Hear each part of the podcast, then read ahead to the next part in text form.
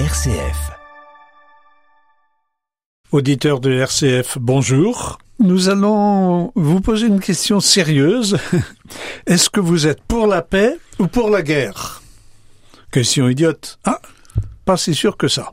Vous, auditeurs chrétiens, vous dites que nous sommes pour la paix, mais vous aussi, les auditeurs qui ne partagez pas la foi en Jésus-Christ, qui appréciez cette radio, bien entendu, vous êtes favorable à la paix.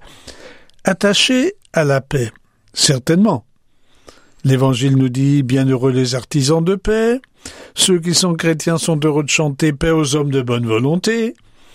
Euh, Nous sommes souvent des acteurs de pédagogie pacifique, excluant les violences. En fait, nous sommes pour la paix. Eh oui, bien sûr. Mais, mais quand notre gouvernement propose de consacrer 400 milliards d'euros 400 milliards au cours des prochaines années pour renouveler nos armements, il y a peu de voix pour questionner.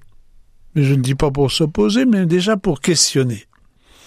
Et puis en période de guerre en Ukraine, quand le pape ose dire qu'il faut préparer la paix entre les deux nations belligérantes, euh, bien des sensibilités trouvent quand même que il faut se protéger. Alors la question, c'est peut-être bien, dans ce monde qui n'est pas les bisounours tout le temps, quel repère avons-nous pour nous orienter dans ces moments entre les, la guerre et la paix? Pour nous aider à réfléchir un peu là-dessus, nous avons sollicité Philippe Mitton. Bonjour Philippe. Bonjour. Bon, Philippe, il n'y a pas lieu de le présenter au micro de RCF, sauf pour les derniers venus.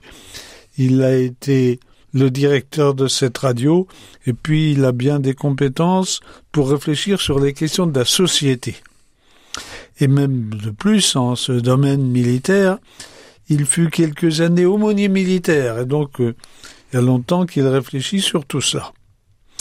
Philippe, recevez-vous ce questionnement comment nous proposez-vous d'entendre à la fois les appels de l'Évangile et en même temps de n'être pas purement et simplement des, naïfs en ce temps, parce que notre monde n'est pas conduit seulement par des pacifistes.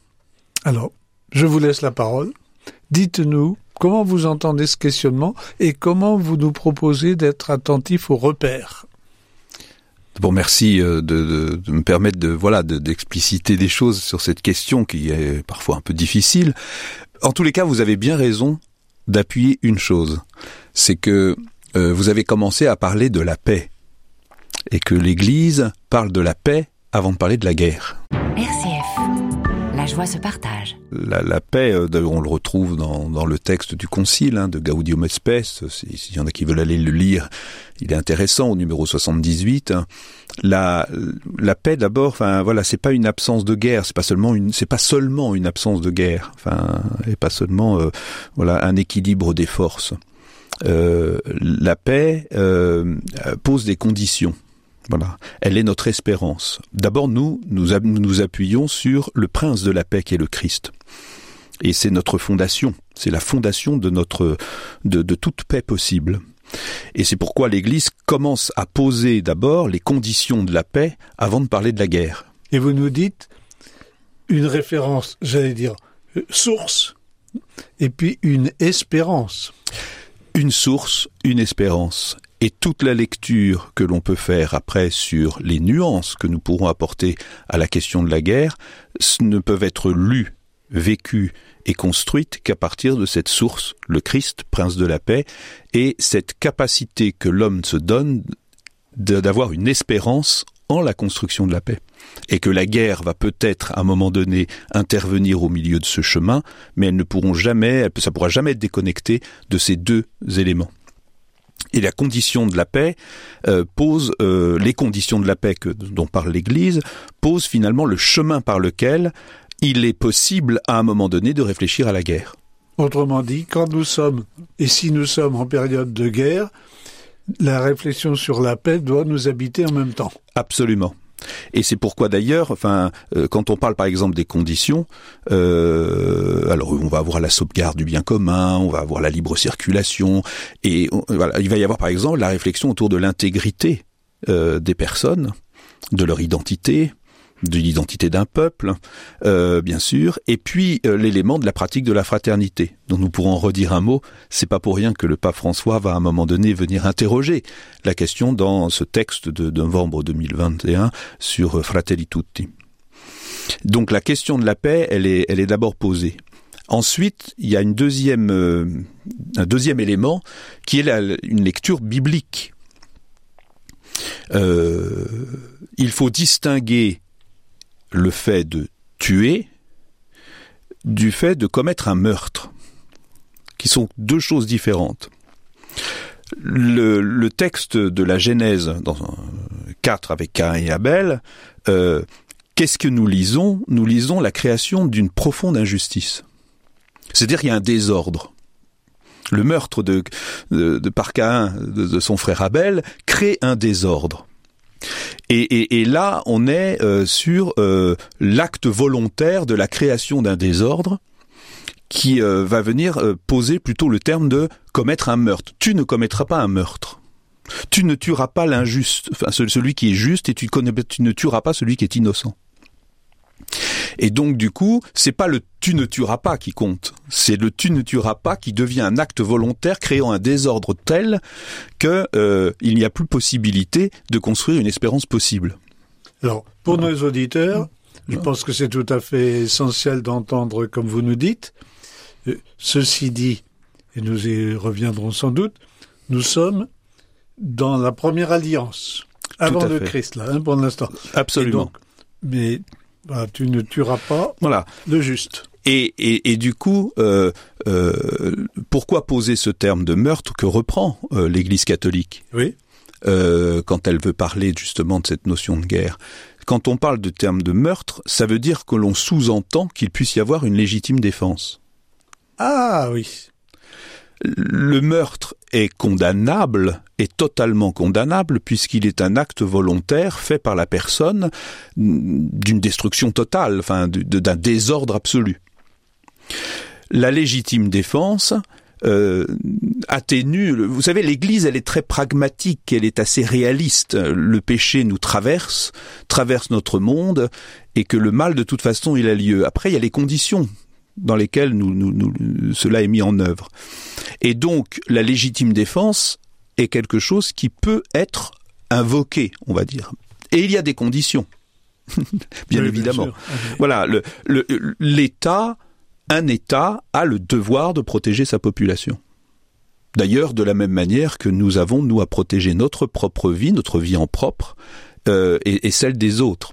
Je pense par exemple à ce jeune euh, avec son sac à dos empêchant euh, Oui. euh, Oui. cette personne euh, meurtrière avec son, son arme blanche de voilà et, et il- était il était en situation de légitime défense voilà ça veut dire qu'il y a une proportionnalité il n'y a pas une volonté de tuer il y a une que là- volonté de là, il protéger dé- désarmé, si je puis dire, et il a exercé sa responsabilité de légitime défense. absolument Non pas de lui d'abord, mais puisqu'il n'était pas menacé directement, mais de celle des mais autres. de celle des autres donc il y a la, sa propre vie et puis il y a celle des autres et c'est d'ailleurs dans cette logique Protection et défense, là. Voilà.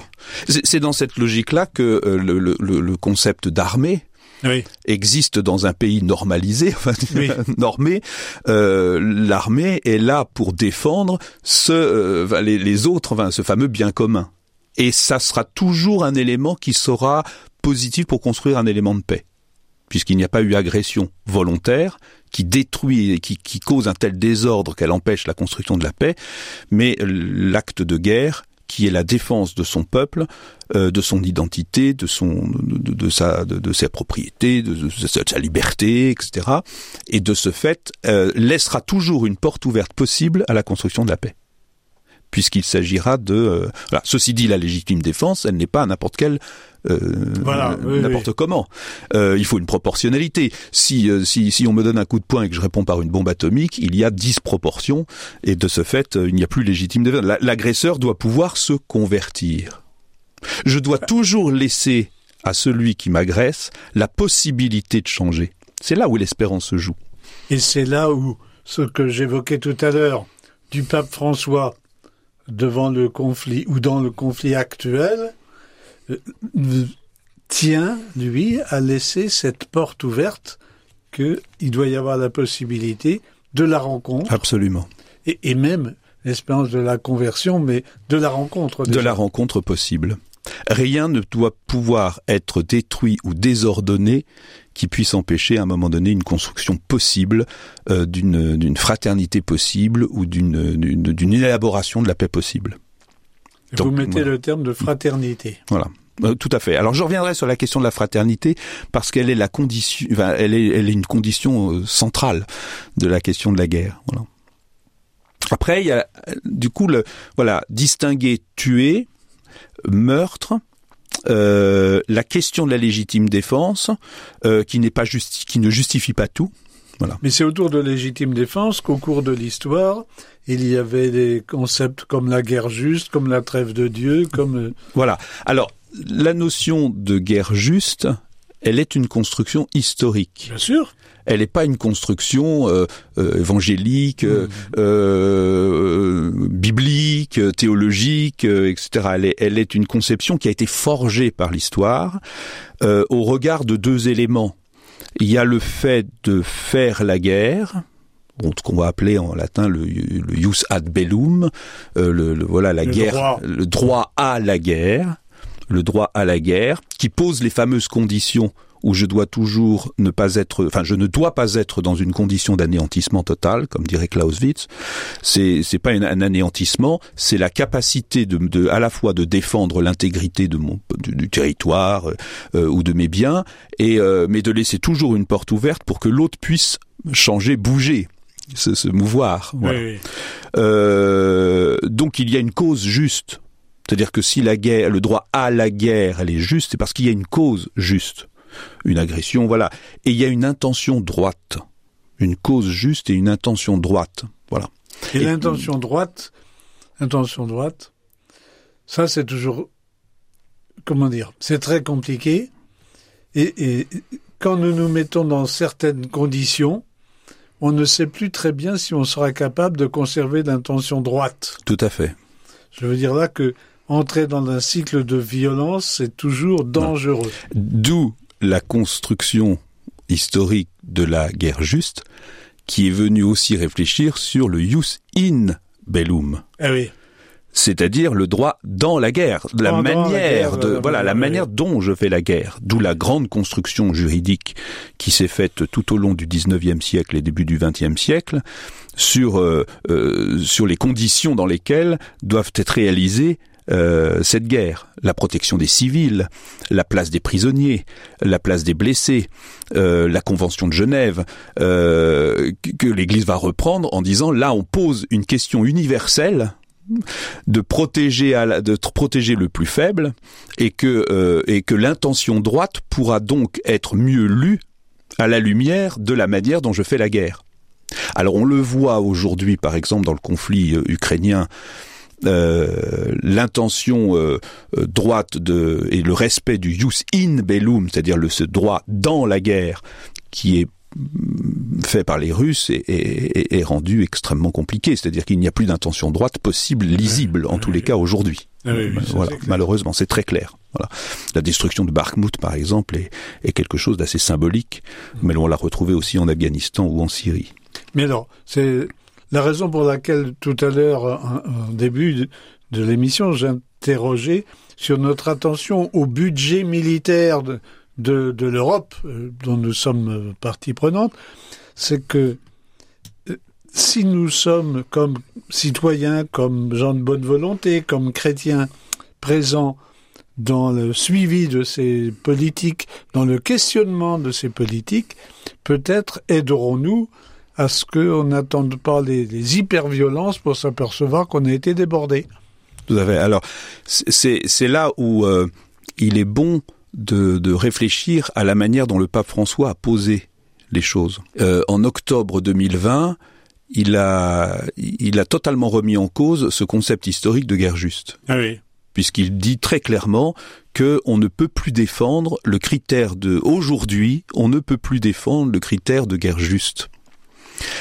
Alors c'est intéressant de, bien relire ce que dit le pape François, parce que il ne nie pas la question de la guerre juste. Il dit aujourd'hui, nous ne pouvons plus défendre ce concept parce que les conditions dans lesquelles notre armement est mis en, route et est organisé euh, est, un armement qui est la diplomatie de la, terreur. Oui. Et que la diplomatie de la terreur ne laisse aucune porte possible à la construction d'une paix probable. Redites-nous cela. Voilà. C'est-à-dire que la nature même de la, de la manière dont nous engageons des dépenses dans un armement qui euh, est tellement sophistiqué aujourd'hui, je pense aux bombes à fragmentation, je pense, voilà, il y a toute la technologie de l'armement aujourd'hui ne laissera aucune chance possible à la construction d'une paix possible du fait que sa destruction est si massive qu'elle n'ouvre aucune espérance possible.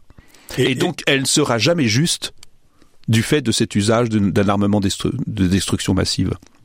Et alors, peut-être pouvons-nous, parce que je regarde la pendule, il va bientôt falloir que nous cédions l'antenne, mais euh, que nous revenions à ce, cette phrase qu'avait dit le philosophe que vous avez cité tout à l'heure, Lacoste, que la guerre, c'est une politique par d'autres moyens. Tout à fait. Il y a des moments, mais on est, on est. Nous devons être toujours dans la relation politique, et donc le pape François nous dit, nous chrétiens, dans la politique, nous devons être toujours dans la position de construire la fraternité. C'est pourquoi, si la guerre est le prolongement par d'autres moyens du politique, nous ne pouvons pas engager de dépenses en armement qui ne soient orientées que dans une destruction massive qui empêche le politique de construire une paix.